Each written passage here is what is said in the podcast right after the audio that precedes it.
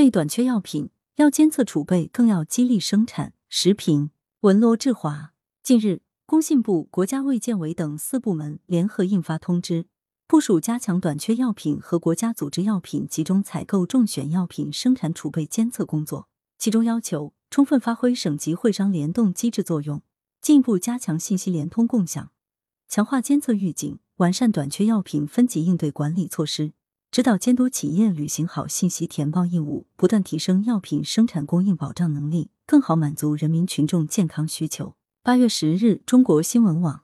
近年来，患者急需某种药品却一药难求，甚至通过全程寻药、全网寻药等手段，仍无法化解燃眉之急，是经常发生的一种现象。一些患者因此导致病情恶化，甚至危及生命。为了化解短缺药供应难题，相关部门可谓大招频出。比如，二零二一年，国务院办公厅印发《“十四五”全民医疗保障规划》，要求加大对原料药垄断等违法行为的执法力度，做好短缺药品保供稳价。今年一月，工信部等九部门联合发布的《“十四五”医药工业发展规划》提出，增强一短缺药供应保障能力。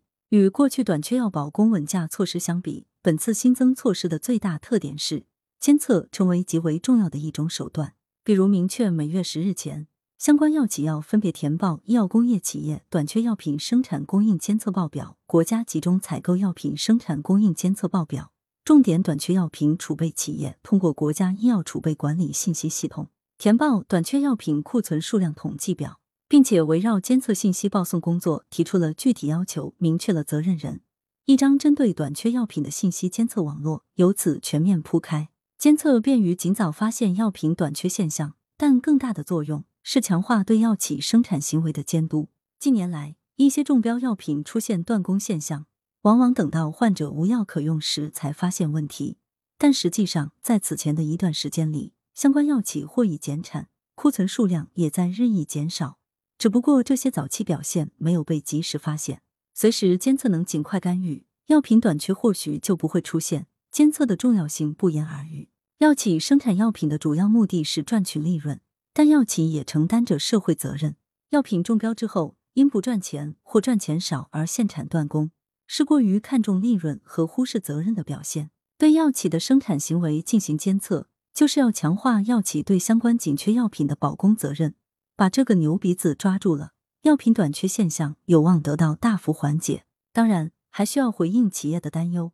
对于赚钱少的药品，需要给予一定的资金奖补，或者在降低税负上做些事情。让企业既承担社会责任，也不至于感到太吃亏了。当药企的生产积极性上来了，就可能主动承担起更大责任。药企可对自身药品的市场需求与存量进行动态监测，一旦发现存在短缺的可能，就迅速采取行动。此外，若发现全程寻药针对的是自家药品，可主动与患者进行联系，以缓解患者的寻药之苦。药企的市场监测更具有超前性。